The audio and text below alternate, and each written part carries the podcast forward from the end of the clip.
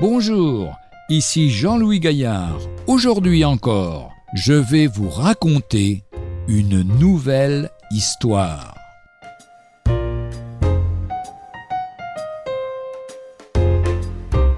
À ma fille qui va avoir 13 ans.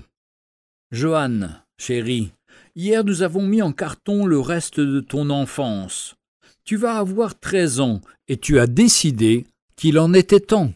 Alors nous avons descendu à la cave ta maison de poupée, le berceau, tes jeux, tous ces jouets qui disaient Voici la chambre d'une petite fille. Maintenant tu veux des posters au mur, des CD, et faire en sorte que cette chambre soit celle d'une grande.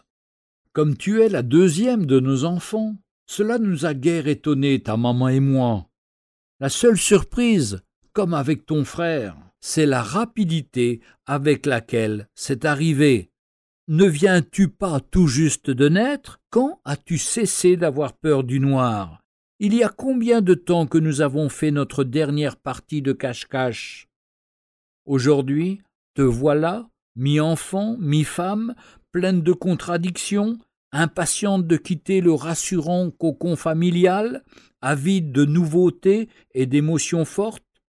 Ce qui veut dire, ma presque adolescente, que dans quelques années qui viennent tu seras stupéfaite de constater notre ignorance en matière de tout ce qui est branché, ringard ou super.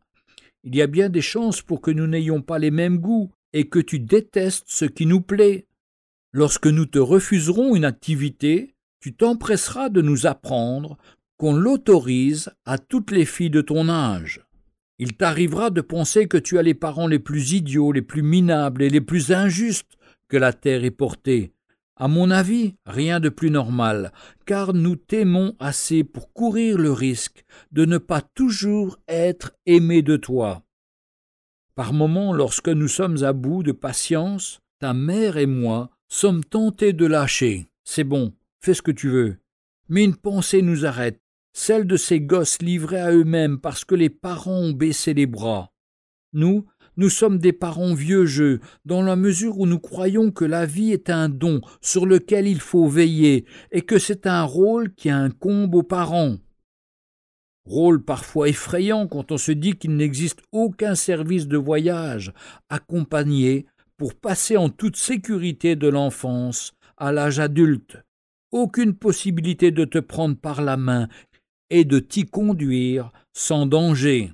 Ce voyage, tu dois le faire seul. Nous pouvons te conseiller, te faire part de nos expériences, avancer des suggestions, mais la décision de nous écouter ou non t'appartiendra. Tu seras responsable de tes choix. Il est parfois difficile de ne pas avoir hâte de grandir. Crois-le ou non, Johanne, ton vieux papa ne l'a pas oublié. Avoir treize ans, c'est comme une promesse en voie de réalisation. Des rêves attendent de devenir réalité. Des rencontres nouvelles se préparent. L'indépendance te fait signe au coin de la rue. Mais souviens-toi que cela ne veut pas dire que tout va t'arriver du jour au lendemain, même si tu le souhaites. Hier encore, lorsque tu voulais attirer mon attention et que tu me sentais distrait, tu prenais mon visage entre tes mains et tu me grondais.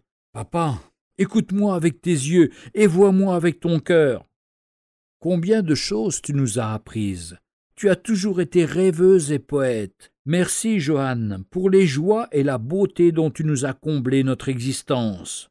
Puisses-tu voir toujours la vie non pas seulement avec tes yeux, mais aussi avec ton cœur. Je t'aime, ma fille. Signé ton papa. Garde ton cœur plus que toute autre chose, car de lui viennent les sources de la vie. Proverbe 4, verset 23. Et puis ce magnifique texte de l'Ecclésiaste chapitre 12 du verset 1 au verset 16.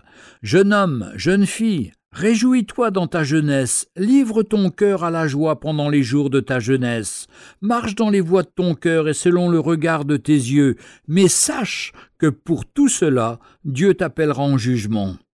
Crois-le ou non, Johanne.